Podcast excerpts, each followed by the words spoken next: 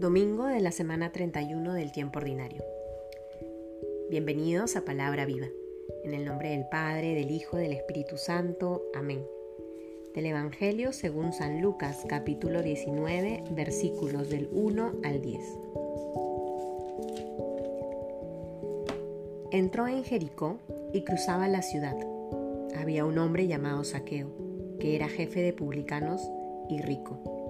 Trataba de ver quién era Jesús pero no podía a causa del gentío, porque era de pequeña estatura.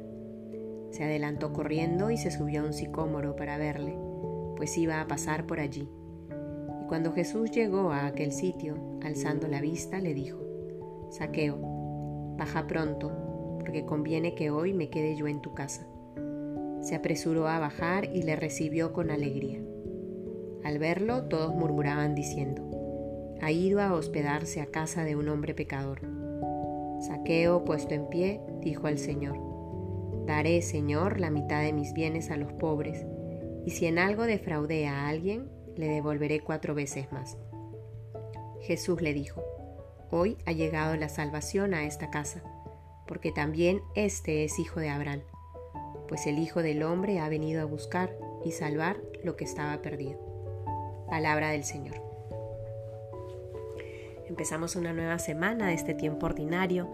Vamos ya llegando al final de este tiempo litúrgico y nos vamos preparando también para empezar el tiempo de Adviento que nos dispone para vivir de una manera más profunda y honda la Navidad. Hoy Lucas nos regala este pasaje de saqueo, el encuentro que Jesús tiene con este jefe de publicanos, pecador para los judíos de la época para quienes seguían a Jesús, estas primeras comunidades cristianas. No era bien visto que Jesús se junte con este tipo de gente. Los fariseas, fariseos y los escribas, pues siempre estaban pendientes de qué hacía Jesús y obviamente este momento no fue la excepción. Jesús cruza miradas con Saqueo, lo ve y le pide ir a su casa. Saqueo lo recibe en su casa. Lo recibe con alegría, dice el mismo Lucas. Y ese encuentro cambia la vida de Saqueo. Es interesante porque creo que en estos versículos se nos narra de una manera muy sencilla y muy breve cómo suele ser este itinerario de encuentro con el Señor. Uno piensa que es quien está buscándolo, pero en ese proceso el Señor ya te ha encontrado, se ha hecho el encontradizo, ha primeriado este encuentro, ha salido a reconocerte, a recibirte.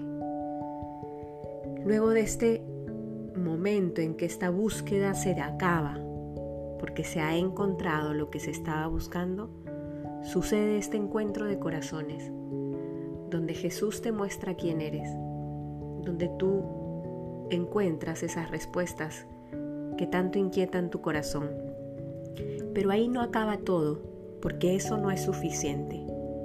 El Señor, en este proceso, en este camino, te pide, nos pide, como lo hizo con Saqueo, de una manera muy fina, dar un paso más. Te invita a la conversión, tu vida no puede ser la misma de cuando aún no te habías encontrado con Él. Si es que tu presente sigue siendo el mismo a cuando aún no conocías a Jesús, es porque hay algo que está raro. Jesús siempre incomoda, Jesús exige, Jesús te exige dar un paso más porque conoce lo que anhela tu corazón. De la misma manera le pasó a Saqueo. Va a buscar al Señor, se encuentra con Él, lo acoge en su casa y luego, naturalmente, le brota vender sus bienes y repartírselo a los pobres. Hoy el Señor te invita a dar ese paso más. ¿Qué estás llamado a hacer? ¿Qué puedes hacer para ser más como Jesús? ¿A qué te invita el Señor hoy a ti? ¿Qué paso de conversión necesita Él que tú des en tu vida para seguir avanzando en este camino de saberte acompañado por su amor y sostenido por su gracia. En el nombre del Padre, del Hijo, y del Espíritu Santo. Amén.